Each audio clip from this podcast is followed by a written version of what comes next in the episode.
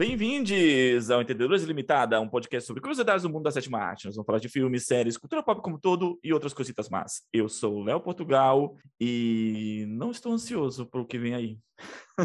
Eu sou o Arthur Sherman e estou ansioso para algumas coisas que vêm por aí, mas não estou muito feliz com o que foi lançado nesse ano. Não o que foi lançado no ano passado e chegou aqui esse ano, com o que foi lançado nesse ano até agora. O meu nome é André Rabelo e Duna é inevitável e está prestes a chegar. eu acho que isso responde se eu tô ansioso ou não. Cara, tem muita coisa foda pra ver. Sem contar que tem Paul Thomas Anderson aí, que eu acho que vem. Será que o Paul Thomas Anderson vem antes do próximo Oscar? Você o viu, trailer dele sai. A... Eu, acho que o tra... eu acho que o trailer dele sai essa semana do, hum. do Sim, o filme, o filme, vai ser lançado pra, pra, entre outubro e novembro, né? Meu, você viu algumas críticas das primeiras impressões? Você leu? Não ainda, teve... não te... ainda não teve. Não, não teve. teve. Não teve exibição não... fechada ainda. É. Não, mas, mas assim, for... pessoas que falaram que, que assistiram já. É, assistiram o trailer do filme, que o trailer já começou a passar em alguns lugares. Então, tipo assim, logo mais já deve estar disponível online. E porque é aquela coisa, né? O filme do Paul Thomas Anderson nunca. O trailer nunca revela nada. Então é isso que fica, é... fica animado pra ver. Né? Você viu o trailer de Magnolia, de Um Mestre, de Sangue Negro, de hum. Trama Fantasma, você não, não, não viu nada, né? Ó, oh, e sinceramente, tipo assim, falando dos filmes que estão pra ver, cara, é, daqui duas semanas sai o filme de Sopranos, que é o Muitos Santos de New York. Eu acho que vai ser um filmaço. Sem contar, é. considerando o histórico da HBO com relação a filmes, o filme de Deadwood é um dos melhores filmes também, tipo assim, é um excelente filme de Velho Oeste e que fecha a série com maestria. É um, é um puta filme. Então, tem, nossa, tem muita coisa que eu quero ver. Tem muita coisa boa para ver, para mim, assim, pelo menos. Ah, ó, eu, eu, eu vou assistir Duna no cinema, porque eu, eu vou sei... no cinema. É, pelo, pelo trailer você vê que é uma, uma, cara, é um evento cinematográfico mesmo, assim, sabe? Não, Não compensa e é do Denis, em casa. E é, do, e é do Denis Villeneuve, né, cara? Eu veria qualquer coisa aquele cara.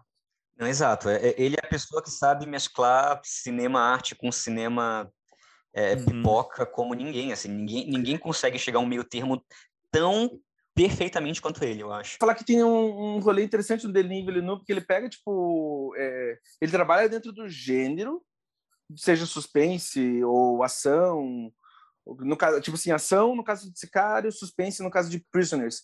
Mas ele faz um filme de arte que também é acessível dentro do gênero, é meio que um truque de mágica, assim. Ou Exato, ficção científica, ele faz filmes acessíveis, isso que eu ia falar, não queria falar pipoca, hum. ele fala, tipo, acessível, faz, os filmes dele são muito acessíveis. É, e são, e, e, são muito revisitáveis. Então, assim, é como se ele usasse a desculpa do gênero e algo acessível para lidar com as preocupações e obsessões dele. Assim, ele tem é outra vibe. É, é, é, é um passe mágico assim que eu ainda estou buscando entender, porque todos os filmes dele são especiais assim dessa maneira. Até o próprio, qual foi o último filme dele grande que ele fez? Foi o, o último do Denis Villeneuve, qual foi, mano? Blade 2049. É, o 2049, que também, tipo, nossa, é um dos melhores filmes dos últimos anos, mas continuação de uma ficção científica. Cara, que bizarro. Uhum. Sim. Mas, então, falando dessa, desse atrativo que tá, que tá vindo para o próximo semestre, cara, o trailer de Matrix, por exemplo, não me deu a menor vontade de assistir Matrix. Hum, é, eu também não quero ver Matrix. Sabe? Mas eu vi que fala, né? Não, né? Pô, ó, então vamos falar do trailer. A gente pode falar do trailer de Matrix? Eu quero falar do trailer Pode. Ó, para quem, pra quem tá ouvindo a gente, vamos deixar uma coisa clara. Estamos falando sobre 2021, o que a gente já viu, o que a gente gostou, o que a gente se decepcionou e expectativas do que está por vir. Então a gente vai falar sobre muita coisa sobre, em relação a cinema nesse podcast, ok, gente? Então, André, fale sobre o trailer. De... Cara, eu sou tipo, eu, eu adoro Matrix. Eu acho o primeiro Matrix uma obra-prima, o segundo muito bom e o terceiro decepcionante. Mas dito isso, tipo, vendo o trailer do 4, eu, eu vejo qualquer coisa com o Ken Reeves em cena. Eu adoro aquele cara, mas puxa vida. E eu sou, eu adoro os filmes das irmãs Wachowski, eu adoro Speed Racer. Eu acho Speed Racer uma obra-prima também. Acho um dos últimos, eu acho que um grande filme aí dos últimos anos. Mas Matrix 4 parece Sense8 tem o visual do Sense8, eu senti falta do diretor de fotografia, que é o Bill Pope, falta do diretor de fotografia original do Matrix. Não sei, só não parece, de certa maneira, pareceu meio genérico, o que é tudo que eu não queria ver no Matrix, algo genérico, eu queria ver uma coisa mais específica. Faz sentido o que eu tô falando? Sim, e parece que é muita coisa aquela coisa Annie Wilkes, né, do carro, tipo, o cara pulou do carro e aí no, no filme seguinte ele sobreviveu porque ele pulou do carro e não mostrou ele pulando no filme seguinte, no, no filme anterior. Parece muito isso, do tipo, é, é, parece uma coisa meio velozes e furiosos, né? Do tipo, as pessoas morreram, mas a gente vai trazer de volta porque a gente está relançando, a gente vai trazer uma desculpa qualquer para trazer essas pessoas de volta. Não, sim, porque assim, a minha decepção foi justamente nesse sentido, que, cara, não parece ser uma coisa nova. É, parece, o trailer apresentou, parece sempre ser mais um reboot do que, do que qualquer outra coisa, sabe? Vamos recontar. É o Keanu Reeves novamente lá, preso e não sabendo que ele é, e, e fazendo toda a jornada dele de novo, pelo menos é o que mostra no trailer. Eu espero tá decep é, me decepcionar com o trailer e gostar do filme, né? Geralmente isso também pode acontecer. Mas o trailer não ficou atrativo, sabe? Parece ser realmente uma, uma desculpa para fazer um filme. Não tem nada, porque é aquela coisa, né? Tipo, a, quando falou, anunciaram o, o projeto, eu pensei, falei, cara, quem quer ver Matrix 4? Qual, qual que é o Eu sentido? quero ver Matrix 4. Não, de continu, continuação de 3. Quem queria ver continuação do 3? Eu queria Entende? ver, porque, tipo assim... o Aquela história com ser continuada. ó, Mas tá, mas tem um gancho bom aí nessa história, parece que é o seguinte: tem a ideia de você. Tem a ideia de que pessoas podiam escolher agora. Matrix 3 fica claro que as pessoas podem escolher agora deixar a Matrix. Tá. Só que no mundo que a gente está vivendo, cara, a simulação nunca foi tão atrativa. Nossa realidade é horrível. Então a, a simulação nunca foi tão atrativa para a humanidade, porque é, considerando tudo que acontece no mundo, é horrível. a história do mundo tá cagada. Então, Mas- tipo, tem um gancho bom aí. Mas até isso foi, isso foi comentado no primeiro filme, que eles pegam e falam que tem pessoas que escolhem ficar presas na, dentro da Exato. Matrix. Então, Mas a gente não envelheceu bem, a humanidade foi pra, pra pior ainda. Ninguém sabe. Essa que é pira, ainda no trailer aparece, todo mundo tá no celular, tipo, uou, Matrix. ah, não sei, cara. E eu, eu, pra mim tá parecendo isso. Assim, ah, se fosse uma continuação mesmo, assim, tipo, vamos continuar e trazer um novo elemento, trazer novos personagens e tal, eu falo, não, parecia. Meu, eu tô falando, caraca, eu tô vendo um, um reboot na minha frente. O assim. meu, o, meu, o meu problema com o filme foi com a questão do. com o, com o cinema do filme em si, assim, com o visual do filme. Eu não gostei, parece. Pra mim parecia uma série do Netflix. Eu falei, não! Exato, eu acho que Ah, mas eu visual tá gostei de muito feio. Sense8. Deixa eu registrar aqui que eu gostei de Sense8. Tá. Então você vai gostar do Matrix 4, porque pra mim Matrix 4 parece uma continuação natural do Sense8. Porque parte Tá. da equipe do Sense8 está trabalhando no filme. Mas, pô, Tá, eu não queria quer ver dizer uma que vai ser a série. mesma coisa, mas É, assim, é. Eu, eu não, eu não gostei do, do visual, porque, assim, parece muito louco falar sobre isso sobre Matrix, mas tipo, parece tudo muito artificial. É. Né? Do, tipo, Ma- Matrix foi uma inovação nos efeitos especiais, então, Uhum. por mais artificial que fossem os primeiros filmes, aquilo era uma inovação que a gente estava vendo diante dos nossos olhos. E quando a gente encontrava o mundo real, o mundo real tinha seus toques de, de, de até tipo de terror, assim, vamos dizer assim, né? É, é. E esse parece tudo feito por um por uma direção de arte que trabalhou, como você falou, num filme da Netflix, assim, tipo, que trabalhou em, sei lá, é, é, desventuras em série, sabe? De tão, de tão exagerado que tá a, a direção de arte em si, o, o, o- design de produção. Uhum. É. É, Tá muito É. exagerado. eu não, eu não acredito que vai trazer também nada nem, nem de perto inovador como foi o primeiro filme, sabe? Eu lembro da- do lançamento do, do, do pr- primeiro trai- trailer do, do primeiro filme, em 99, que era o trailer, você fala assim, uou, ah, caraca, o que que é isso? Sabe? É, exato. Mas é que aquele visual é inovador, a fotografia é muito foda, e Uhum. você não tá tendo isso nos. Tipo É. assim, não tem. E eu Aí não eu- acho que seja. E, e ser tão genérico assim, eu não acho que é proposital, sabe? É só meio genérico mesmo. Uhum. E aí é uma, que, tipo, uma, por exemplo- uma pergunta a vocês. Ah, nesse sentido, de um trailer que tenha, que tenha traga uma estética inovadora, no trailer, não no filme. Nos últimos tempos, você se lembra assim, que vocês viram um trailer e falou assim, nossa, isso aqui parece muito interessante, mesmo que o filme depois tenha sido uma decepção. Não, mas não foi uma decepção, mas no caso é um Mad Max. Mad Max, o trailer é tão maravilhoso e foda que você fala, cara, esse filme vai ser um dos grandes filmes. E é.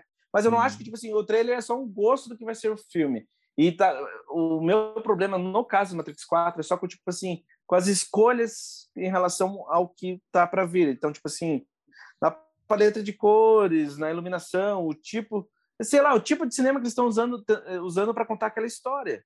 E eu não acho que é tão genérico assim. a- O Matrix 4 não parece ser tão genérico, proposital, é, como é, propositalmente para mostrar que o mundo é. Isso parece genérico tudo mesmo. Tipo assim, até o Ken Reeves parece o John Wick. Não, Eu é, adoro, eu adoro o tipo, Ken Reeves. não, E- mas assim, e, cara, que ele tá, eu- é porque ó, ele tava gravando os eu- dois filmes, né? Ao mesmo tempo. Sério que foi isso, por Não, isso que ele mudou o visual. Tá, tá bom. putz, Eu, eu, eu vou ver esse filme por causa dos atores e da história. Mas, considerando o resto, tipo assim, fotografia, direção de arte e tudo mais, nhê, É ruim. Não gostei. Tipo, nossa, não gostei. É o John Wick com poderes. Me repetindo aqui, parece Sense8. E eu acho isso um problema, considerando, tipo, o que era a franquia Matrix para isso. Nossa, podia ter sido tão mais. O diretor de fotografia de Matrix é o Bill Pope, e ele é o diretor de fotografia de Shang-Chi. Shang-Chi, visualmente, é muito mais interessante. Sim. Fucking Shang nada contra Shang-Chi, sabe? Mas Shang-Chi da Marvel, que eu fucking odeio Marvel. Você odeia nada. Que... Eu não odeio Marvel, vai lá, eu não odeio. Shang-Chi é mais interessante visualmente do que Matrix 4. Isso pra mim é tipo, porra, mano. Como vocês fizeram isso? Não, é, Cagada! sim, é. O, eu assisti Shang-Chi, realmente, visualmente, o filme é belíssimo. E o trailer mostra isso, o trailer entrega isso. Realmente, no trailer você percebe o quanto o filme É, no trailer você investe já no assim, visual. putz, esse filme assim, parece... É, uhum. Agora, Shang-Chi passou é, batido tanto em streaming quanto em, em- em cinema, né, gente? Não, disseram que cinema foi bem, tanto que até a Marvel mudou a estratégia. A, a, a Disney mudou a É. estratégia deles, falou que não vai a mais lançar. Disney mudou a estratégia. A De Disney, não a lançar. Disney mudou... Oh, oh, a Disney mudou a estratégia por causa do processo da Scarlett Johansson. É por isso que a Não. Disney mudou a estratégia. Não, não, não. Não, Porque não. assim, eu lembro que no A lançamento. Disney- eu lembro que no lançamento teve muito meme com o fracasso do filme. Mano, mas Shang-Chi tá indo super bem na bilheteria no cinema. Na estreia, Não sei na estreia, a primeira semana. Tipo, a primeira semana os caras falando super bem do, do é, filme. não sei, eu vi muito meme, assim, tipo, eu vi, sabe aquele meme da piscina, que é tipo, tá, tá, que a a mãe tá ajudando um filho, o outro tá se afogando, aí você tem um, um esqueleto afogado? Você já viu esse meme? Hum. Aí tava assim, tipo assim, é, é ela ajudando sim, o filho, é o tipo o Homem-Aranha, o, o novo que tá vindo aí, o filho se afogando era Eternos e, e o Shang-Chi lá no fundo, assim. Ah, mas esse meme é porque todo mundo tá com, a- com o hype do Homem-Aranha aí, a galera tá, É. tá enlouquecida pelo Homem-Aranha e o Shang-Chi passou batido Não, nesse sentido. É, Entendi. porque Mas, a, assim- bilheteria do Shang-Chi, a bilheteria do Shang-Chi tá sendo forte, tá bem boa. Tá eu fiquei sendo feliz, porque que o forte. filme é um filme E- todo asiático e daí esse é bom. Isso, Sim. isso. E eu, e eu vou falar, cara, é engraçado. A Aquafina, aquela mulher é maravilhosa. Cara, não, não tem como não se divertir com aquela mulher em cena. Ela é incrível. Eu, eu, eu gargalhei, eu gargalhei alto no cinema, em várias cenas com aquela mulher. Deixa eu perguntar, tá você chegou a ver a despedida? Chegou, Sim, a ver despedida, Podre de, Ri, Podre de Rico. Só não vi aquela série dela que ela participou. Ela, ela, ela é muito boa. Cara, é um fenômeno. E ela tá bem no filme. Ela, ela rouba o protagonismo do filme. Ela rouba o protagonismo. Tipo, o Shang-Chi funciona só porque tá do lado dela. O, o personagem. Eu quero né? ver, eu quero ver Shang-Chi causa do Tony Leung, porque ele é um dos grandes ele- atores, então preciso ver qualquer coisa dele. E ele também tá bem. É um, é um vilão com muitas camadas. A Marvel conseguiu trabalhar bem. Conseguiu valorizar o, o, o ator. Eu gostei. Então, é, é- é um dos filmes que você gostou esse ano, Leandro, Shang-Chi. Filmes que eu gostei esse ano. Pode colocar na, na lista aí. É um dos filmes que eu gostei esse ano. Você assistiu, André?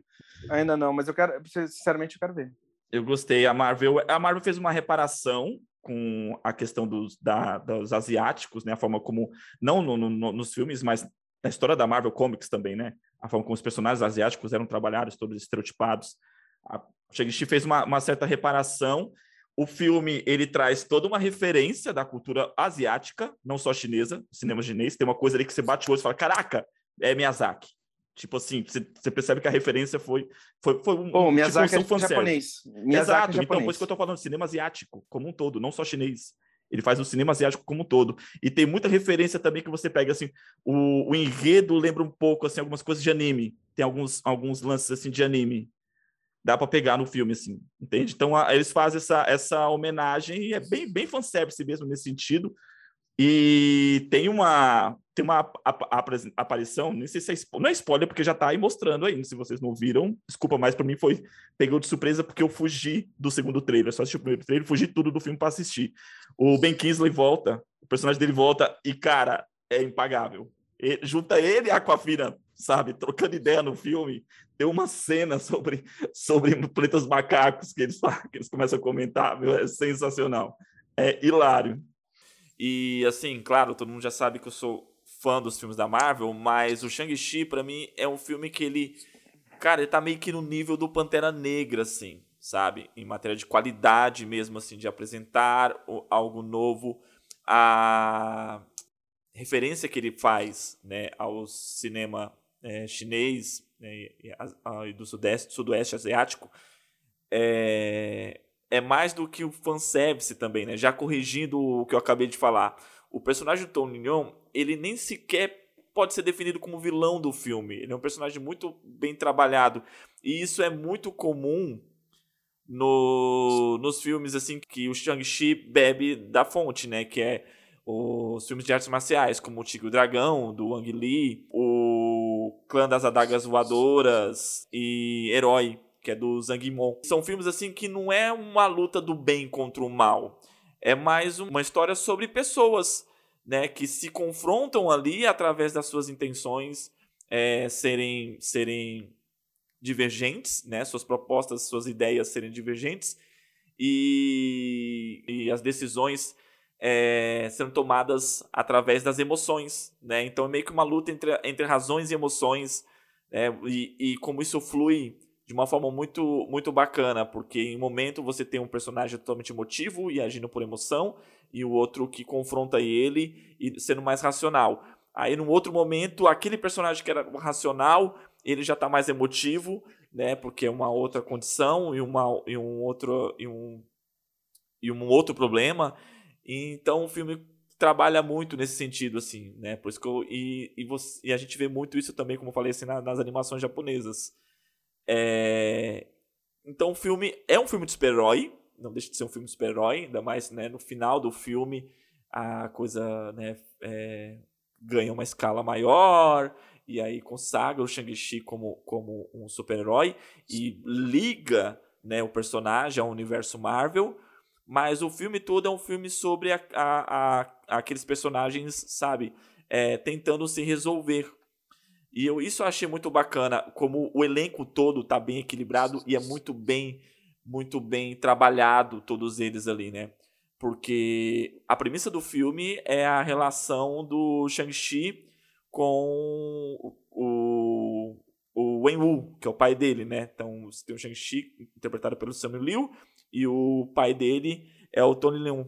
E a história daquela família ela é contada através dos outros personagens, né? É, literalmente você tem o passado da família sendo contado pela mãe do Shang-Chi, né? Que é a, a personagem da Fala Chen. Você tem ali no, no, no, momento presente, né? Onde se passa a maior parte da história. É, quem expõe os elementos na, daquele mundo ali né, é a personagem da, da Mang Zhang, que é a, a Lin, né, irmã do, do Shang-Chi, e meio que o legado né, do Shang-Chi ele é apresentado pela personagem da Michelle Yeoh. E além disso, você tem a personagem da Aquafina, que é a Kate, que ela é parceira do Shang-Chi, e ela é meio que o olhar do público pro filme, sabe? Todos os elementos que vão sendo apontados quando a gente percebe, a gente é apresentado a esse elemento no mesmo momento que a, que a Kate, com a Fina, é apresentada. E é engraçado que é como se ela estivesse do seu lado, cara, assistindo um filme contigo, porque ela faz uns comentários muito bons, assim, tipo, muitas vezes questionando até as posturas dos outros personagens. Fala, mano, sério que você vai fazer isso? Não, é, é, é por aí mesmo que você vai? Tipo. e você tem o personagem do Ben Kingsley, que é muito comum nessa, nessa estrutura, né? É, de história, nos, nas animações também é muito, é muito comum o personagem do guia, que é um personagem que só aparece para apontar um caminho para você. A função do personagem é essa, né? Como por exemplo, que eu me lembro aqui para agora, você tem o fantasma no filme A Viagem de Chihiro, aquele fantasma que a um certo momento começa a acompanhar ela por determinado motivo e meio que guia ela ali em alguns pontos da jornada. Cara, é, assim, para mim o Shang-Chi, ele já entra como um dos melhores filmes de origem, de personagem, assim, do gênero, né? E também, para mim, um dos melhores filmes do, do MCU. Posso falar num filme que eu gostei muito desse ano? Hum. Um Lugar Silencioso 2. Também. também Cara, gostei. é muito bom. O, o Krasinski é um excelente diretor, na boa. É, é, tipo assim, eu não acho necessariamente o um filme tão preciso quanto a primeira parte, mas é difícil quando você coloca para mim o Cillian, como protagonista o Cillian Murphy. E daí você tem um diretor tipo eficiente que sabe criar sequências de suspense que funcionam. Para mim é tudo que eu precisava. uhum. Eu consigo ver, tipo, eu veria... Tu não teve a impressão de que o Lugar Silencioso é do tipo assim, ele não era um filme necessário, mas ele é um filme preciso. Tipo assim, Uhum, exato. Não precisava existir o filme, não precisávamos de uma continuação. É. Só que é um filme tão bom que você fica tipo assim, tá bom. Cara, ele é tão bem feito que, tipo assim, ok, eu veria a parte 3 sem problemas algum, porque é, eu acho que, tipo, assim, a carpintaria do filme justificativa justifica a existência dele. Uhum. Não é a história que justifica, mas é o realizar mesmo Uhum. dele. Uhum. É, um, é um filme muito bem feito. É, eu, eu, eu, se- eu tive aquela sensação de que assim, eu, assim, eu entendi dessa forma, eu falei, beleza, é parte 2. É uma parte, e deixa bem preciso nesse sentido. É só uma parte da história que está sendo E contada. funciona como um adendo muito bom. Sim, sim. Aí você fica realmente nisso pensando, puta, vai ter uma terceira parte, essa história vai- poder se expandir de outra- forma. Então, eu vi muitas críticas negativas dizendo nesse sentido, né, que a história não vai para lugar nenhum, não, não evolui, mas eu, eu não sofri com isso, não. Achei sensacional. Falei, putz. E assim, é, entre, ele para mim entra um dos melhores filmes do primeiro semestre, e ainda mais dos gêneros de terror, porque são uns filmes de terror aí no primeiro semestre que foi um pior que o outro, assim, foi uns tropeços Sim. feios, tipo Invocação do Sparrow Mal 3. e Invocação do Mal 3. Nossa, Invocação do Mal 3 é horrível. Demais. assim. É uma pena, né? Porque as que Invocação do Mal 1 e 2 são muito bons. Eu particularmente não gosto do segundo. O 1 e o 2 Sim. tinham o James Wan, né? A diferença é James essa. Wan, exato. Total, e faz, faz falta mesmo. Uhum. No caso do Lugar Silencioso 2, cara, eu sabia que era um filme muito bom quando teve a sequência na Marina lá. Não sei se não é, o termo é Marina, onde ficam os barcos. Ah, Aham. É, no, no, é o nome? acho que sim. Acho que sim. Eu terminei esse. Enfim, a sequência da Marina é muito forte. Eu falei, uou, É. é muito bem construída. E daí tem o Scott McNeary, uma participação especial, porque, tipo, minúscula, mas maravilhosa. Que fala, nossa, adoro ele. Sempre olha pra essa cena e fala, uou, yes! e, ele tá, ele, e ele tá muito bem. Aquele cara é foda, cara. Aquele cara é muito bom. Você sabe o que eu tô falando, Scott, Scott McNeary? Quem, não, quem tá escutando, procura Scott McNeary. Se o Scott McNeary aparece em cena, geralmente é um filme muito bom. Eu gostei muito da, da, da questão do, da, de como o personagem do, do, do, do, do Do pai. Cillian Murphy. Não, do pai ainda está presente. Mesmo como, o Steve Murphy entra, né? No sentido de ser assim, como ela fala assim, você não é ele, você não é o meu pai. Ele entra como, como meio que substituindo É. a figura paterna. E como a figura do, do pai ainda está presente, é o que motiva a protagonista, né? Eu achei isso, isso muito bacana, a forma como foi A construído. sequência inicial, do- a- a- você vê como o cara é um puta diretor na sequência inicial do filme, quando você vê tipo, como tudo aconteceu, como começou a a invasão, assim, aquilo é muito forte. É, é, Aquilo é muito bom. sim. E eu não tinha me tocado que, tipo assim, eu não sabia o nome dos personagens. A gente sabe naquele É momento. pai, no, mãe, é, irmão, no primeiro filme não fala, né? No primeiro filme não fala nenhum nome de nenhum deles. Então, mas o próprio Scott, mas Scott McNeary, no 2, o nome dele, nos testes, tá tipo o Homem da Marina. Ó, é, tá. Quem, que- quem que quer falar? você, Eu- Arthur, o que, que você viu de bom esse ano, Arthur? Então, como eu falei, muita coisa que eu vi no- no- nesse ano foi lançada ano passado, então eu não estou considerando, né? É, e eu vi pouquíssima coisa esse ano. Assumo que eu vi muito pouco filme esse ano, foi um ano meio louco para mim. É, eu quero comentar sobre um filme que eu vi recentemente, que é O Maligno, do James Wan, já que a gente falou de, de Invocação do Mal e etc. Quero comentar O Maligno do James Wan. Maligno é um filme de terror, né, que foi lançado bem recentemente, está nos cinemas agora, inclusive acho que foi o primeiro filme que eu vi desde que começou a pandemia, né, foi o primeiro filme que eu vi no cinema. E o filme segue uma mulher que tem visões, né, sobre um assassinato e etc.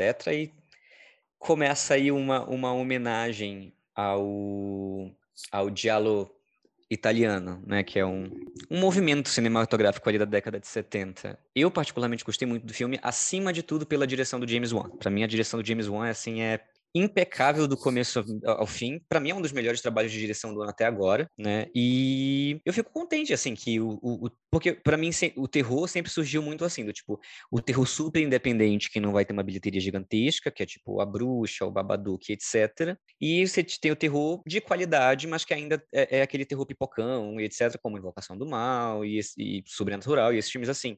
E eu fiquei muito contente que, assim, o Maligno, ele consegue dar esse salto de ser um filme extremamente artístico dentro de um circuito blockbuster, né? Ainda mais pelo nome do James Wan. Mas acho que ele conseguiu muita muito crédito, né, no estúdio pós é, Aquaman. Então acho que qualquer coisa que ele fizer, assim, a galera vai dar um sinal verde para ele fazer.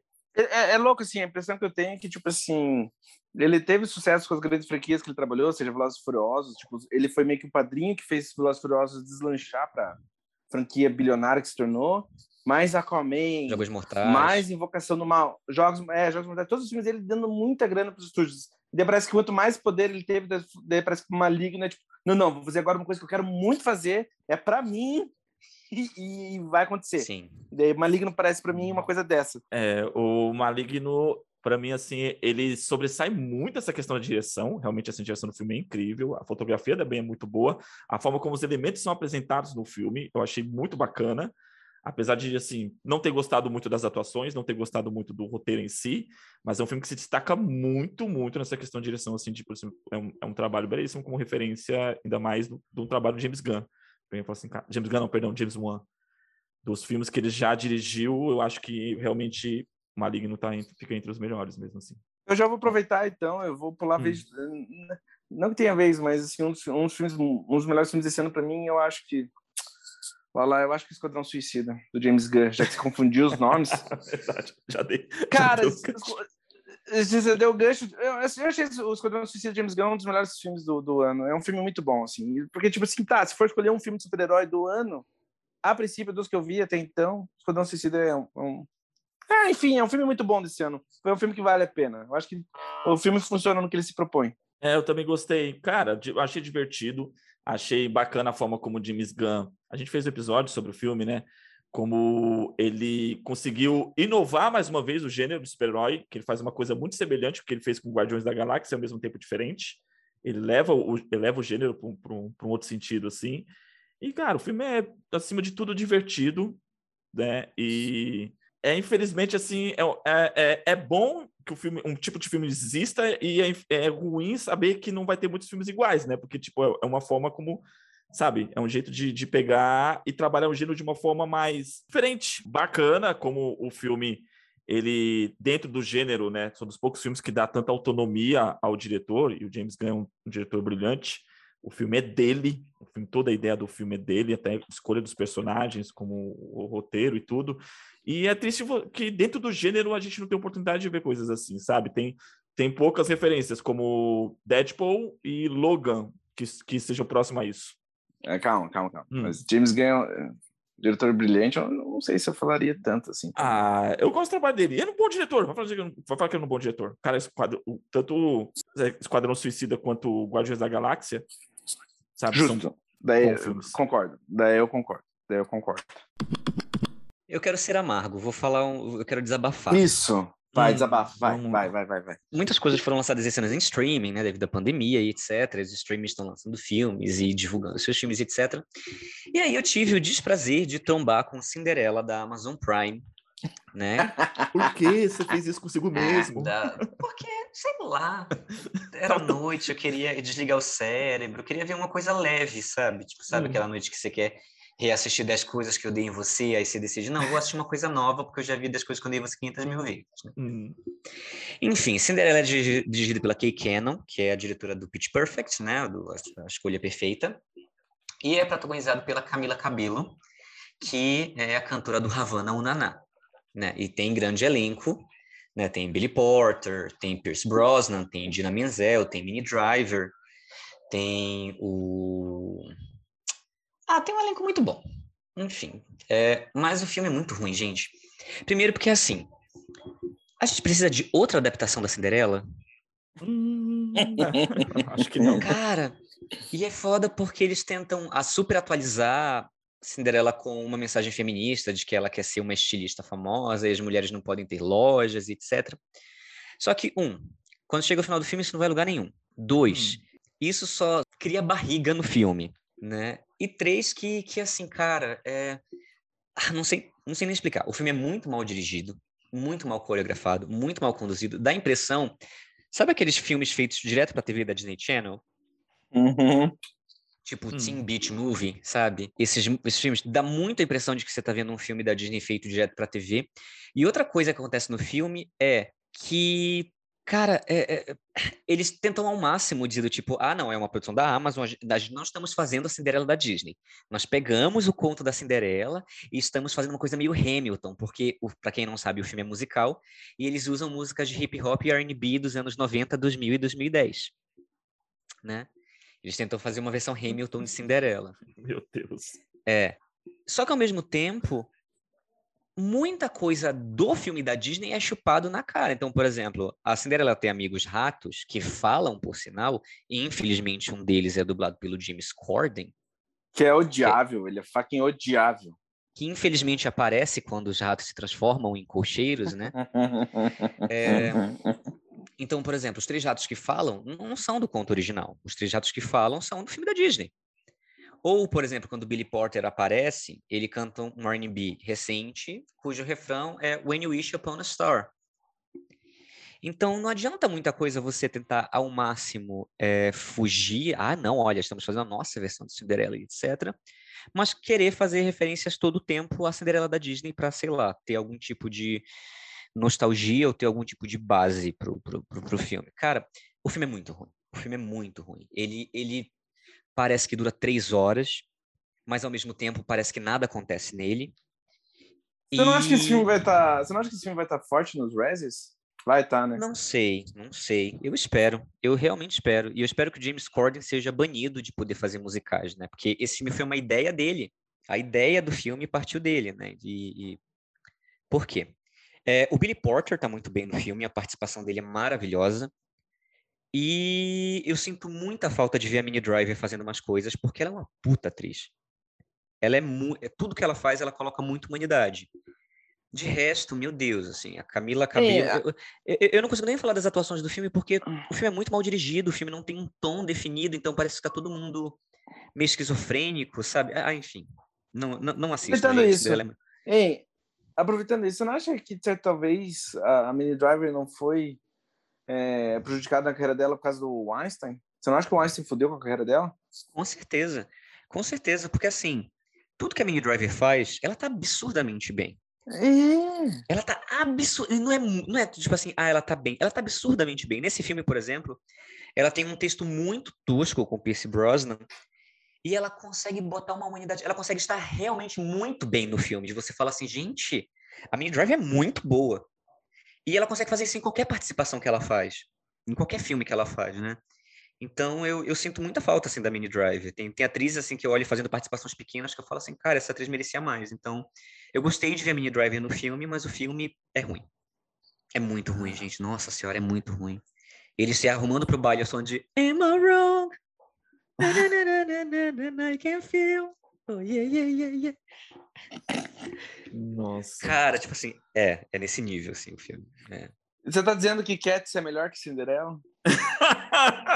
eu assistiria Cats pela sétima vez, eu não assistiria Cinderela pela segunda vez. tá bom. Porque Cinderela é aquele filme ruim que você, que, que você, que você quer que acabe. Cats eu dou risada.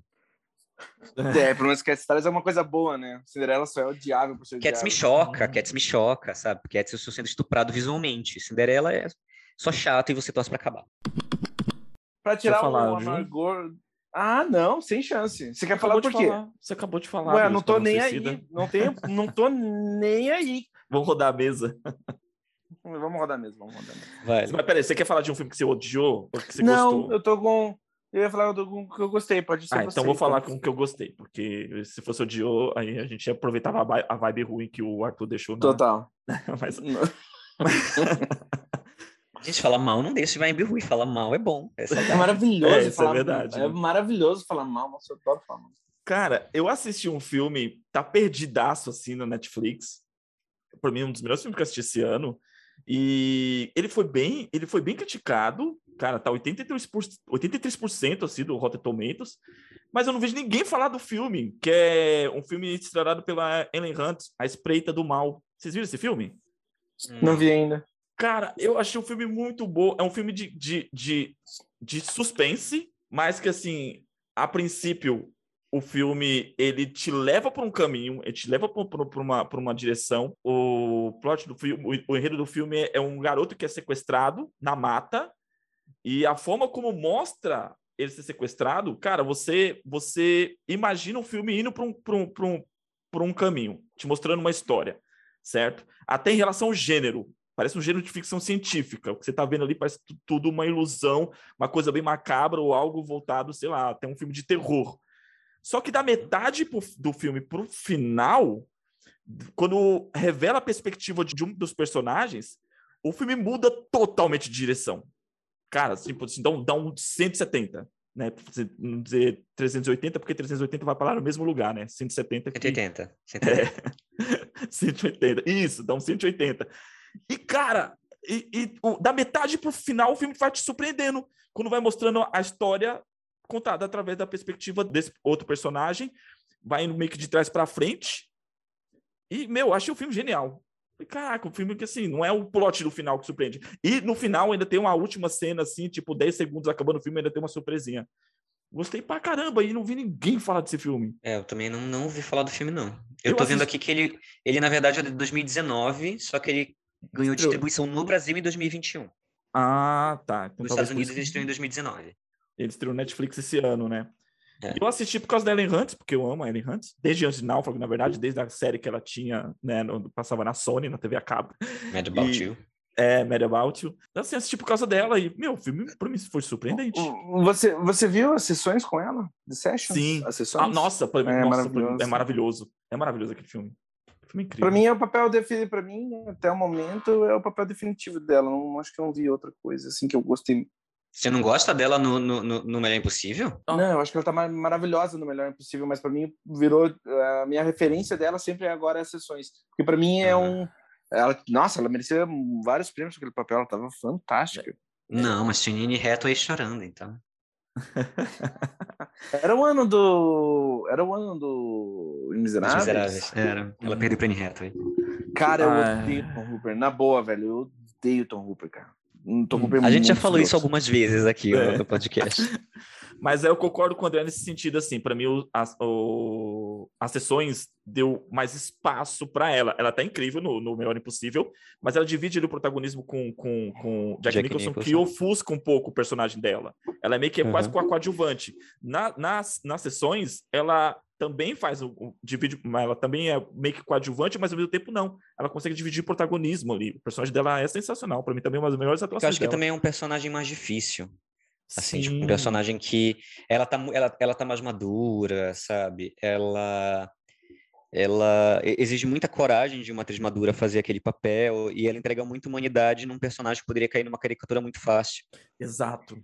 Eu também Exato. acho que as sessões é, melhor, é o melhor papel dela, mas é que eu lembro muito dela em, em Uma Impossível também, mas eu acho que as sessões também é um parâmetro. É que é diferente, é que é diferente para mim assim, para mim no Melhor Impossível ela é praticamente icônica, é um filme icônico de certa maneira, considerando a repercussão que o filme teve, mas em As Sessões ela é uma figura humana muito eu não sabia que ela podia ser tão humana assim em cena, que ela podia Sim. ser tão real.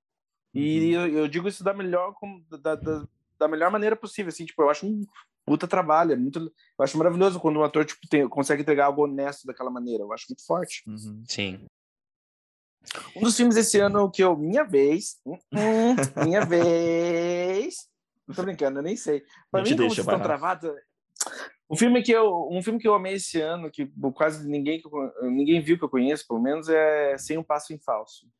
No Sudden Move, do Steven Soderbergh nem um passo em falso, um com Don Shiro e Beni...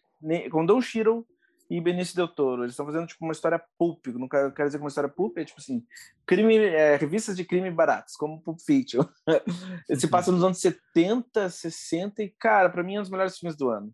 Uma direção excelente do Steve Soderbergh e vendo a parceria de Shiro Del Toro, para mim já tipo, é, eu iria na pré-estreia, eu faria qualquer coisa para ver esse filme. E não decepciona. É um filme de crime bom pra caralho. Como tem dois filmes, dois grandes filmes agora. Não me entenda mal, o Soderbergh tem várias grandes obras no, na carreira dele, mas uh, tem Irresistível Paixão com a Jennifer Lopez e George Clooney é um grande filme uhum. e nem o Passo em Falso também é um grande filme. E os ambos, os dois têm tipo a presença do Don Chiron em, em um, um grande trabalho, porque ele é um grande ator. E Eren Brockovich. Não, mas não é um filme de crime. Eu tô falando, tipo assim, se for falar ah, das tá. grandes obras do, do Soderbergh, Erin Brockovich, uh, de certa maneira, Contágio em retrospecto. Contágio envelheceu muito bem. Traffic, 11 Homens e um Segredo. Cara, 11 Homens e um Segredo é um filmaço, envelheceu super bem e por aí uhum. vai. É, o que eu gostei de Num Passo em Falso foi ver novamente o Brandon Fraser. Né, de Ai, volta, Brandon né? Fraser, na verdade, ressurgir, ele tá cada vez mais ressurgindo. Ele tá num filme de Scorsese, velho. Ele tá num filme de uhum. Scorsese. Ele é, ele é o protagonista do novo filme do Aronofsky. Eu mal posso esperar pra ver isso. Porra. Sim, e, é e o Aronofsky é bom em, em fazer comebacks, né? A gente teve Ellen Burst, a gente teve o Mickey, o Mickey Herc, a gente teve o, o Russell Crowe, ele é Teve- bom em trazer Teve atores. até, teve até a Michelle Pfeiffer no, no, no Mother, Sim, que também estava voltando em cena. E na Uhum. boa, vamos falar, ó, só falando de polêmicas, não polêmicas, mas tipo assim, isso é uma coisa que o Tarantino deixou de fazer tanto, de pegar, fazer grandes comebacks para todos que não estavam em cena, e o Aronofsky mantém, cara. O o Aronofsky mantém. O próximo filme dele, o protagonista é o Brandon Fraser. Uhum. Porra!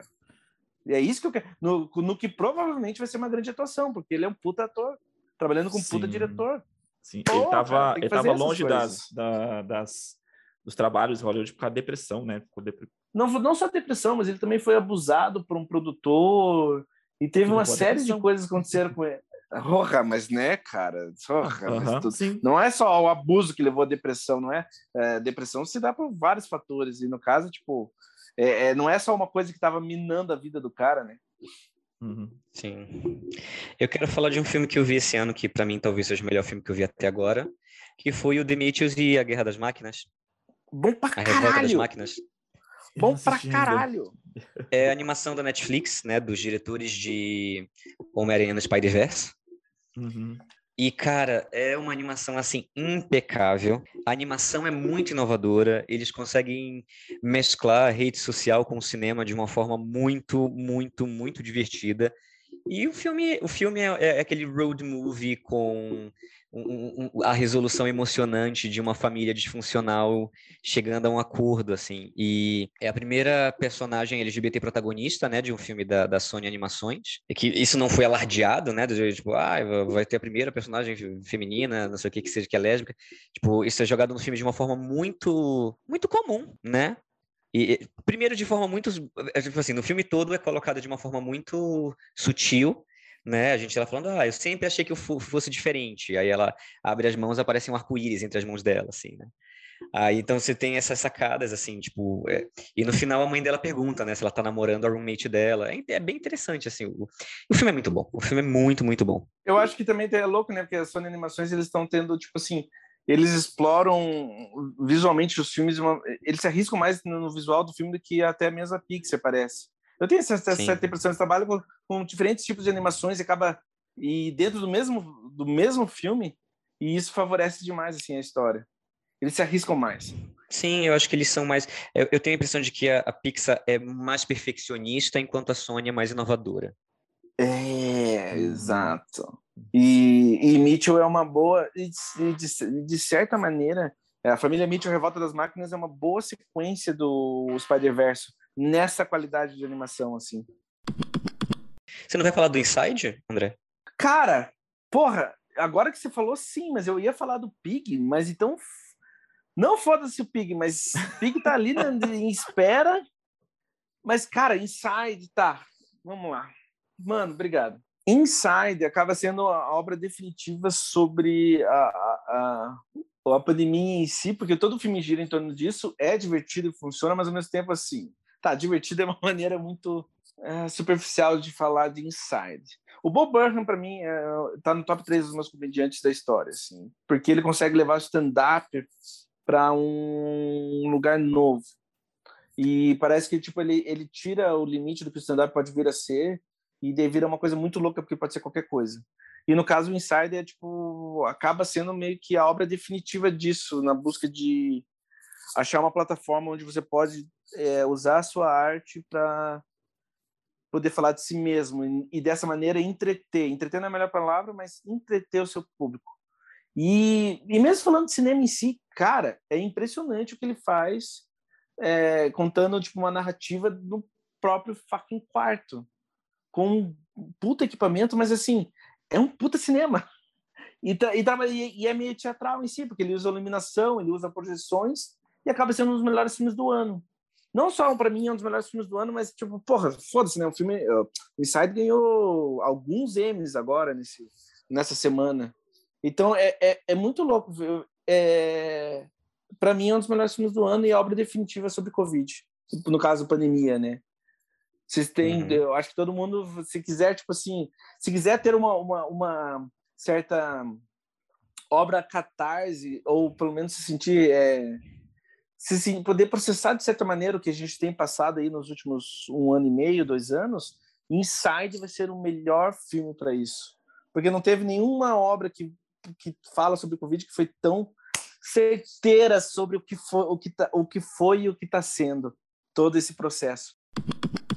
Ah, um dos filmes também que eu assisti esse ano que eu adorei é o último filme do Taylor Sheridan, o Aqueles que Me Desejam a Morte, estrelado pela Angelina Jolie, Deus. John Burtal e como é que é o nome? Nicholas Hunt, o garotinho. John Burtal, Nicholas Hoult. Hoult. É, Taylor Sheridan, ator de Sicário, que o André tanto ama. O Taylor Sheridan escreveu Sicário, escreveu Sicário 2, ele dirigiu Wind River. A qualquer custo. A, é a, qualquer custo, que no caso é Hell or High Water. Ele é um puta roteirista, mas assim, Taylor Sheridan, eu preciso de 10 minutos para falar dele e não vai ser hoje. é, ele é mais não, roteirista, os filmes dele é não são muito conhecidos, não. É, então, ele, ele, mas então, ele foi roteirista de A Qualquer Custo e Terra Selvagem, certo? Certo, e ele dirigiu Terra Selvagem e é bom pra caralho Terra Selvagem. Terra Selvagem é, tipo assim, a melhor direção dele e todo o resto não é uma boa direção dele. É que eu tô trazendo essas referências porque o filme, o filme você percebe que tem muito, né, desses outros, desses outros filmes, principalmente Terra Selvagem. O Aqueles que me desejam a morte, ele tem muito da mesma pegada assim que, que Terra Selvagem e a qualquer a qualquer custo também. É muito referência assim. Mas o meu problema com, com aqueles que me desejam a morte, eu gostei do filme, mas assim para mim o filme foi uma decepção. Eu não acho que o Taylor Sheridan não é um bom exemplo para mim de, de, de, um grande uh, roteirista que se torna diretor. Eu acho que ele é um excelente roteirista, mas uhum. ele precisa do olhar externo para tipo é, podar ou lidar com os roteiros dele. Mas vá lá. No caso do, no caso daqueles que me desejam a morte, entra naquele subgênero da tipo assim sobrevivente na, na, na, na natureza. natureza. que começa uhum. que começa a lidar com terroristas ou assassinos nesse ambiente. No caso, nem aquele filme do do Stallone lá, da montanha, qual é o nome? Limite Vertical? Não. Qual é o nome? Stallone na montanha, que os terroristas estão lá por causa do dinheiro. Não, Limite Vertical é do Chris O'Donnell. É. Filme da minha infância. Chris O'Donnell. Beijo, onde é que você tá? Onde foi parar, O'Donnell? O que aconteceu com você? O que aconteceu com ele é que ele é faca inexpressivo do caralho, Robin, chato. Boatos de que ele morreu em 2000. Como assim? Viu alguma coisa dele depois de 2000? Uhum. Não, ele se matou, né, mano? É muito louco isso, ele se matou ainda. É, o do Stallone é risco total. Risco total, é, para mim, aqueles que me desejam a morte é o risco total da Angelina Jolie. ah, e, cara, e isso era pra ser tipo do caralho, mas não é. E você fala, poxa. É, para mim, a história em si é tão empolgante quanto Terra Selvagem. É uma história simples, assim. História tem nada demais, como você falou. É uma gente ali na natureza que sabe lidar com, com, com aquele ambiente que ela vive e tem uma situação ali, sim, de criminosos indo atrás do, do, do, dos seus objetivos e ela meio que interrompe o plano dos caras, ela ferra o rolê dos caras. Né? Ó, gente, para começo de conversa, vamos falar real. Vocês acham a Angelina Jolie uma boa atriz? Ah, eu acho. Não é das piores, não. Eu gosto dos filmes dela. Eu acho que quando ela trabalha bem, ela é uma boa atriz. Só que eu acho que na maioria das vezes ela se contenta em ser uma estrela, não uma atriz. Hum, ok, é, eu concordo com, eu concordo exatamente com isso. Porque na graça, tipo assim, não tem, não tem, Tava lá, por que, eu tô minando o filme do Léo? Continua, eu tô sendo malvado aqui. não, pode falar, dá a sua opinião sobre o filme também. Se você falar um filme que você gostou e não gostei, eu vou falar. Não vou me conter, não. não, mas assim, o, o, eu gostei justamente assim, para mim eu consegui entender um pouco da, da, da, da visão do Taylor, assim, em relação a como ele conta uma história, sabe? Justamente que parece que os filmes se meio que se completam, tanto Terra Selvagem quanto o, o, o Sicário e esse, assim, no sentido da forma como ele lida com seus protagonistas e elabora a situação colocando as, as pessoas num determinado ponto. Tem um, tem um rolê. Taylor Sheridan escreveu Sicário, é, Hell or High Water e Wind River, que no caso, né, tipo, eu não vou falar os nomes aqui em português para não me estender demais. Mas, por que eu tô sendo idiota assim? Vai lá. Porque isso é você. e daí, cara, essa é a trilogia da fronteira. Essa é a trilogia uhum. da fronteira. E, e são filmes que são preocupados com a diferença, é, a violência e a diferença de culturas nesse ambiente violento. E, da, e são e tipo, pô, só para essas preocupações em si já são trabalhos maiores. Aqueles que me desejam a morte só é risco total 2. E daí, tipo, eh. não tem a questão, não tem uma preocupação maior. É um filme de gênero. Eu não tenho nada, nenhum problema com ser um filme especificamente de gênero, sabe? Tipo assim, ah, vai ser um filme de ação, natureza contra, tipo, terroristas, assassinos. Isso é legal, mas o filme é fraco. Ah, talvez você foi, você foi com expectativa muito alta, talvez tenha sido isso. Cara, pior que eu adoro o Taylor Sheridan. Eu fui o único Então. que viu o Yellowstone. Eu, vi, eu fui o único que viu o Yellowstone, que é a série de cowboys, também se passa numa fronteira do Kevin Costner. É uma série fraquinha. Mas, cara, eu vi tudo tipo, O- puf, em três semanas. Eu, eu concordo com você que não tem esse aspecto da questão dos, dos povos e de cultura no, no aqueles que desejam a morte, mas tem uma questão do modo de vida daquelas pessoas, que não é um modo de vida muito comum, que vive naquele ambiente, que, que lida com aquelas situações. O Taylor Sheridan, ele tem essa preocupação. Ele gosta de retratar o, a maneira como as pessoas vivem, nas suas, tipo, Uhum. assim, não importa qual que seja o personagem, qualquer tipo, meio que você tem, você meio que tem uma ideia do não só do, do qual que é o trabalho da pessoa, mas como é que aquele trabalho é executado. Isso é bom. Sim, é isso que eu gosto. Só que, cara, porra, eu já falei que parece risco total 2. Já umas três vezes. Mas eu diria. Então, resumindo, foi um filme que você não gostou esse ano, né? Cara, não gostei. Não gostei. E eu queria, e eu queria, o pior é que eu, isso, eu queria que esse filme fosse bom. Mua. Tá. Vai lá, Arthur. Fala mais um. Eu assisti a trilogia do Fear Street, né? Do Rua do Medo, da Netflix. Vale a pena? Hum. Vale a pena? Eu, eu detestei o primeiro filme, eu adorei o segundo filme e gostei muito do terceiro. Eu, eu também assisti. O primeiro filme, realmente, eu não gostei. Eu, eu assisti o segundo, assim, tipo, falei, vai, vou lá, vou dar mais uma chance, porque realmente o primeiro filme, quando acaba, você não tem a menor vontade de querer continuar vendo aquela coisa, É. sabe? E o, o filme é uma grande homenagem aos filmes do gênero. dos Slasher anos- movies, é. Exato, dos anos 90, assim, Pânico, e eu sei o que vocês fizeram no passado, coisas assim. Então, fala, beleza, ah, entendi, mas eu sinto, por que, que esse filme deveria existir? Fica com essa dúvida, tipo, por que estão fazendo esse filme, tipo de filme agora? Mas o 2 e o 3, é, tipo, você, eles, né, no- acaba sendo filmes bons, e você entende que não tem como aquele, o 2 e o 3 existir sem ter contado o primeiro, né? Principalmente no final Primeiro, do 3. exato. É muito louco isso. Mas o 2 é muito bom. O 2 é absurdamente é. bom. E o 2 é uma Sério? homenagem aos slashers. É? Uhum. E o 2 é, é uma homenagem aos sla- os slashers dos anos 70, né? Tipo, Sexta-feira É, 13, Halloween. faz- Halloween, lembra muito assim o Jason e, e- e funciona muito melhor. Eu acho também que tem uma questão de que no segundo os personagens eles são além, além de ser um filme melhor atuado, os personagens são melhores desenvolvidos, Sim, né? sim. Porque no primeiro, meu Deus, assim, os personagens são rasos, a atuação não é boa. é, o filme é corrido, aí tem um romancezinho que você fica tipo assim, hum, legal que eles botaram duas protagonistas lésbicas, mas Uhum. mas eu não ligo pra esse casal, esse casal pode morrer, É. que eu tô de boas. E no segundo, não. Você gosta muito das duas irmãs que estão indo pro acampamento, né? Você se importa muito com as duas irmãs. E, e- cara, é muito bom, é muito bem dirigido. Ele, ele tem muita referência bacana ao- ao- aos filmes de terror dos anos 70, do Massacre da Serra Elétrica, do, do Sexta-feira 13. É, é- é- eu acho o melhor dos três. E o terceiro também é muito bom, né? Que ele já pega uma vibe mais Bruxas de Salem, The Witch, Uhum. etc para fazer uma coisa que é 1666, né, o terceiro. Mas eu gostei, eu gostei do segundo e do terceiro muito, do primeiro não. Ah, eu quero que você dê uma nota para cada um bem rápido. Um, dois, três, vai.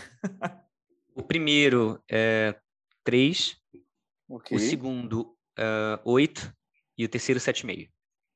Ai, eu vou- será que eu vou ver essa trilogia? Eu concordo, eu concordo com o Arthur. Caralho. Tô bem nessa vibe mesmo. I don't believe it. Ó, eu vou fazer, eu vou fazer uma, uma última recomendação para finalizar aqui a minha parte nessa, no podcast. Hum. Pig e o filme do The Witcher do Netflix. Pig do Nicolas Cage e o The Witcher do Netflix. O filme, do, o filme animação do, do Witcher é muito bom. É um A desenho. lenda do lobo. A Lenda do Lobo é um desenho muito bom. É gostoso de assistir. Eu recomendo. É, um, Uhum. é, uma, é uma animação despretensiosa que funciona. Porque ela adapta bem as obras do, do, do escritor do Witcher. Eu gostei bastante. E no caso, Mas não tem Pig. Harry Cavill. É. Olha só, eu tô no. Você quer que eu fale sobre isso? O Henry Cavill, pra mim, é a única coisa que vale a pena na série do The Witcher. E, ó, Ah, e é. pra deixar. Aham. Eu também acho. ele é, go- porque ele é, tipo. porque ele, ele manda bem. E ele. E no caso, tipo assim, aquilo que ninguém tá falando é que, tipo, cara, ele nunca teve tão gostoso. Né? O cara, tipo, é tão perfeito que é gostoso de ver. O cara é muito. Se ele manda gostoso. bem, eu não sei, porque ele entra em cena e eu não consigo julgar nada, então. E para quem, e pra quem tá interessado nesse aspecto, na animação Lenda do Lobo também mostra a bunda. Então, também se quem. Ah, mas é animação. Bunda né? masculina. Não é Mas é real. melhor ainda, bunda masculina lá, perfeitinho, desenho. Ah, o Henry Cavill é gostoso, isso é um fato. E ele é muito lindo? Ele é muito lindo. Então, por Uhum. E ele manda bem em cena, ele é um bom Geralt. Só para contextualizar aqui, gente, o jogo do The Witcher, o The Witcher 3, eu acho que talvez seja meu jogo favorito, ever. Mas, Mais que The Last of Us? mano, Não, O Arthur põe o André Não. em cada uma, tipo. cara. Eu conheço ele muito bem. Ha, a gente se conhece muito bem. Exato. Como ele me conhece, daí ele me fode assim, não falei assim, ó, pá, um, um, dois, três, foi. E eu sou malvado. Cara, é difícil, difícil, mas tá ali, os dois estão juntinhos. Por causa que o The Last of Us tem história perfeita, mas o The Witcher tem, tipo, um mundo perfeito. No caso, assim, a construção do mundo do, do jogo do The Witcher 3, assim, é muito foda. The Last of Us não tem um mundo perfeito. Não sei, para, não sei! Tá bom, parei, parei. Last of Us é tão forte que vai ter agora a série da HBO com o Pedro Pascal. Como não querer ver isso? Como que eu não vou querer ver isso? Pedro Pascal como Joe? Como que eu não vou querer assistir? Não tem como. É, isso é verdade. Ah, dito, eu falei, e eu falei o Pig do Nicolas Cage, cara, é um filme, é um, eu achei um filme muito bom. E tem um momento, tem uma cena do Nicolas Cage que, tipo assim, é difícil ver aquela cena e não pensar que o Nicolas Cage merecia algumas indicações só por aquela cena. Ele tá muito bem no filme. Ele tá muito bem no filme. Você assistiu, Arthur? Não, ainda não. Ah, eu, assim, eu não achei o filme muito bom. Achei, achei o filme bom. O Nicolas Cage, ele tá incrível no filme. Tipo, né? Não tenho o que, o que reclamar. Realmente tem. Acho que até essa é a cena que o André tá falando. Mas o filme em si, eu não achei, achei. Ah, ok. Não tem problema que o filme Não tô é dizendo que. Eu não, não, mas ó, e não me entenda mal, não tô dizendo que, tipo assim, nossa, é um grande filme. Mas é um filme muito bom, mano. É um filme muito bom. É, é raro, vamos falar real, é raro ter dramas bons que funcionem no que ele se propõe e que, tipo, sejam para adultos, tá ligado? Parece que isso é um pouco meio raro às vezes. É um drama muito bom. É um drama muito bom, é gostoso de assistir, a temática é séria, tem, tem uma grande atuação central. Cara, o filme vale a pena. É um filme muito bom. Não, eu vou assistir, tá, tá, já tá aqui engatilhado. Vou assistir. Que é Nicolas Cage, né, gente? Passar três horas só falando de. Nicolas Cage. Cinema... Eu quero. Cinegrafia. Sinceramente, esse podcast me sinto pronto. Estou pronto. Estou pronto para gravar. O que mais? Recomendações, decepções, Tenho. o que mais? Recomendações, eu tenho It's Always Sunny em Filadélfia, uma série do caralho. Não, de Não, 2021. 2021. filme. Filme de 2021. Vamos lá, expectativa para filmes que estão vindo aí. O que, que vocês estão Ó, esperando? eu tenho expectativa com um filme que, na verdade, vai lançar, mas na verdade eu já assisti ele. Eu não sei nem se eu posso dizer que eu já assisti ele, porque eu assisti, eu consegui ele de formas, né? Não. Não. é, não legais. Eu assisti Marighella e gostei muito de Marighella. O que foi, André, que você levantou a mão? Eu quero tanto ver esse filme e eu acho que eu não vou ter chance mesmo de ver ele no cinema. Será que eu desisto e vejo em casa de uma vez? Tá previsto para outubro. Tá previsto para outubro no Mas cinema. outubro é mês que vem já. Exato. Me diga, do- o filme é foda? O filme é tesão? Cara, eu gostei demais, assim, o, o, o seu Jorge tá muito bem, o elenco todo tá bem. O filme, ele, ele, ele equilibra muito a questão de como, é, o filme é como aquela situação em relação a seres, serem combatentes ali da ditadura, afeta a vida daquelas pessoas. O filme é sobre isso. Não é um filme sobre a ditadura, ou um filme sobre a guerrilha, ou um- não, é um filme sobre a, a, forma como aquelas pessoas enxergam aquela situação. Eu É um estudo de muito, personagem, então. Sim, sim, nesse sentido assim. É um filme que traba- a fotografia do filme é excelente. Tem muita coisa assim do filme que, que a, a- é literalmente através do olhar do personagem, sabe? O que, que ele tá vendo naquela situação, você percebe o que tá, o que, o que tá acontecendo só de você olhar para cada personagem assim. É O muito elenco bom, inteiro, muito é o bacana. elenco inteiro é, tá brilhante ou mais o seu Jorge, assim? Ah, o, ah, tá bem, o elenco inteiro tá bem. Assim. Sim, A Adriana Esteves tá né? bem, a, a atuação dela, a participação dela não é muito grande, mas ela tá bem. É O. Gagliasso tá bem? Galhaço também. O, o, o personagem dele é um tanto quanto estereotipado, vou dizer assim. Ele é o policial Ele é malvadão. É o vilão. É, ele é o vilão, ele é o vilão. Mas ele, ele tá bem. Mas tem uma menina. É, eu sei disso que você tá falando, a menina da pinta no rosto, Isso, Bela Camero. Bela Camero. Ela rouba a Ela, cena. ela tá bem, ela rouba a cena. E o Humberto Carrão, que fez. Ele fez Aquários. Aquários. Ele também tá muito bem. Tem uma cena dele sensacional também, assim, de apertar o coração. Definitivamente um dos filmes que eu tô mais ansioso esse ano é o Marighella, mas, pô, eu tô, Marighella, tô ansioso pro Marighella desde que foi anunciado, tá ligado? Porra. Eu tô ansioso no filme do Paul Thomas Anderson. Eu tô Exato. ansioso por Duna. Eu Exato. tô ansioso por- pelo novo filme do Adam McKay também. O Don't Look Up, Não Olhe Pra Cima. Você Sim, tá, eu também Cima. tô. Também Tô- acho que tô ansioso pra ver. Que elenco. É o elenco mais forte desse ano. Nossa senhora. Sim, foi tipo a Netflix. Ah, Netflix, quantas elites você quer no seu elenco? Sim. Cara, Mary Streep, DiCaprio, Jennifer Lawrence, Jonah Hill, Cara, Ah, eu, eu tô com tanto medo desse filme. Timothy Chalamet. Tipo, uou! Eu tô com tanto medo desse filme ser ruim, porque realmente, tipo, caraca, tem... pensando, cara, não tem como o filme ser ruim, mas ao mesmo tempo você fala, mano, é Netflix, né? Ah. Eu não acho que eu não acho que tem como o filme ser ruim. E assim, considerando o que foi, vocês viram Vice? Todo mundo que viu Vice? Tipo assim, aquilo é o, o ruim do Adam McKay dramático já é muito bom, já eu acho. Porque Vice não é tão bom, mas é tão corajoso no que ele se propõe, que é foda do caralho. Tem Mark Rylance, tem Ron Perlman, tem Ariana Grande. Sim. Eu tenho, ó, eu tô ansioso pro Duna 007, The French Dispatch do Wes Anderson, uh, obviamente o novo do Paul Thomas Anderson. Como eu já falei que eu tô ansioso pro Duna. Para encerrar, mais alguma coisa que vocês detestaram esse ano? Viúva Negra. Nossa, que horrível. Brincadeira, gente. É, mas é ruim mesmo. Pensando bem assim, assisti, assisti de novo, falei, hum, é ruim. Não é tão bom assim. É fraquinho, é fraquinho. Eu não vi. É fraquinho. Eu acho que sim. Eu desejo que. Eu espero que as pessoas vejam Duna e eu espero que seja um grande filme. É isso que eu tenho para dizer. Yay! Yeah! Eu. Não, acho que eu, eu, eu, reclamei bastante hoje, então eu tô de boas com o que eu vi de ruim esse ano. Mortal Kombat. Ah, que merda. Enfim. Ah, eu assisti, sabe o que da Netflix? A pessoa. Ah, o quê? É, ele é demais, sabe? O ah, você assistiu? É demais. Da... Nossa, assisti. O que, que você achou? Não assisto. Não assisto, não assisto, não assisto, não assisto. É a não mesma coisa mesmo. do antigo? Não, é com o menino agora. Ah. Mas assim, gente, o filme é muito ruim. Muito ruim. É ruim, ruim, ruim. Hum. Aquele filme assim, de doer, doer no, no estômago, assim, de ruim. Hoje, hoje saiu o trailer do, da nova versão do Eu Sei O Que Vocês Fizeram no verão passado. A minha pergunta é... A série, né? É, minha pergunta é, pra quê? Nada a ver, né? Pra quê? Dinheiro, né, cara? Dinheiro, vai dar dinheiro. Ah. Dinheiro. E você sabe que tem uma história do, do, do, do Eu Sei Que Vocês Fizeram no verão passado, que é assim, o filme não tem nada a ver com o livro, né? Sim. E a diretora, a, a, escritora do livro, ela odeia o filme. Tipo, ela vendeu os direitos do, do, do livro para uma produtora e aí fizeram essa adaptação slasher, só que ela odeia essa adaptação, não tem nada a ver com o livro, ninguém morre no livro.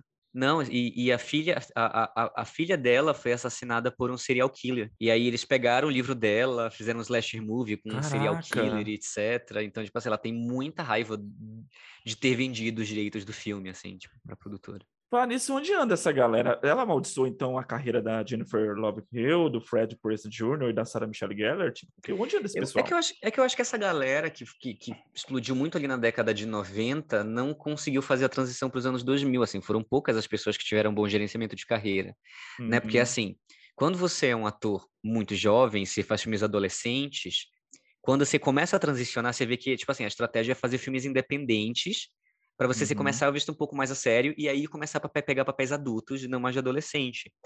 E essa galera foi uma galera que meio que não conseguiu fazer essa transição, né? A galera do tanto do Pânico quanto do Eu Sei Que Vocês no, no verão passado. Tipo, uhum. eles, têm, eles têm uma carreira, Sim. eles estão na TV, estão fazendo coisa, etc., mas não, não explodiram. Tipo, é. uma Reese Witherspoon, que estava ali fazendo filmes nessa mesma época, né? E uhum. então, é conseguiu gerenciar a carreira muito melhor. É de, desse filme específico, acho que só o Ryan Phillip, que apareceu alguns trabalhos aí. E mesmo, e mesmo ele é bem fraquinho, né? Nossa, ele é bem fraquinho. É. No caso, o, quem é um bom ator, quem é um bom voice actor é o Fred Prince, é, Fred Prince Jr. Ele é muito bom no voice actor, sabia? Na dublagem. Voz, ele é, né? é, é, e ele manda muito bem, ele manda muito bem. Eu sei que a Sarah Michelle Gellar fez muito seriado, né? Uhum. E, e, e, fez uma carreira, a Jennifer Love Hewitt também. A Jennifer Love Hewitt, ela chegou a ser indicada ao Emmy, a ser indicada ao Globo de Ouro, né, por The Client List. Ah, é? Que foi uma minissérie que ela fez, é. Mas, Mas é, eles sumiram. Então, tipo, acho que esse gerenciamento de carreira que foi muito errado, assim. Foi do tipo, ah, o que, que a gente vai fazer agora pra gente ser levado a sério? Scooby-Doo, sabe? Tipo... é. Aí não, né? É. é. Ou você continuar fazendo filme de terror depois de adulto, sabe? Hum, não é um bom sinal. Você, você faz filme de terror quando você é um ator estabelecido por dinheiro. Eu mando um beijo para todo mundo. Qualquer coisa, vejam It's Always Sunny em Filadélfia para darem umas risadas e mandem uma mensagem no meu Instagram que eu vou adorar responder vocês. É um prazer estar aqui novamente. Quero mandar um beijo para todo mundo e e dizer que eu estou muito satisfeito assim de estar participando ainda do, do podcast, estar aqui, vocês ouvindo a gente, mandando feedbacks ainda é muito legal quando a gente ainda recebe feedback. Essa semana recebi um, um print, um print não, uma foto, né, do, do, nossa, do nosso podcast numa tela de TV enquanto estava rolando uma faxina. Então, é, fiquei muito contente com isso. E manda energias positivas, orações. O que você acha que for positivo da sua vibe, mande aí, que eu estou precisando. É isso aí, galera. Mande lá os seus comentários. É, como o Arthur falou, realmente super bacana receber o feedback. É, vou estar jogando na página do nosso Instagram que pediram para fazer uma playlist das músicas que a gente é, comentou no episódio né, sobre rock. Eu montei uma playlist no Spotify, também vou estar disponibilizando a playlist na nossa página no Instagram. E começa lá com a gente lá, diz o que você achou, diz os filmes que vocês gostaram e os filmes que vocês detestaram né, nesse início, nesse primeiro semestre de 2021. E até a próxima. Um forte abraço a todos, fiquem na paz.